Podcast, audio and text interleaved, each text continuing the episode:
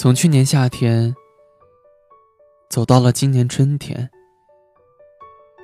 感谢这段日子有你的陪伴。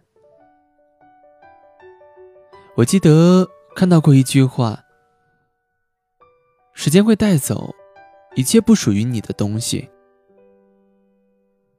而时间也会留下属于你的一切。可能你真的不属于我吧。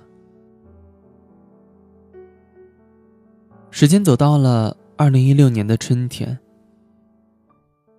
而我们之间的联系也越来越少。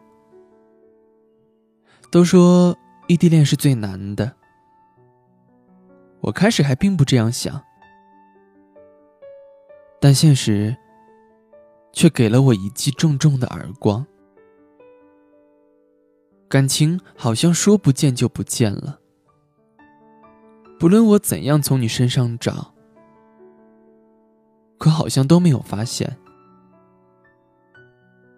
那一段时间，你的爱理不理，和对我的忽冷忽热，也正是我工作最忙的时候。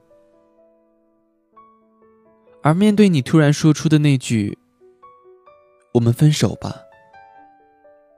对我来说，就如同晴天霹雳一样。然而，面对这突如其来的打击，我竟然没有想象中的那么脆弱。虽然心里是难受的不行，但朋友说我面对感情，好像总是很冷静。表面上看，没有过多的苦痛。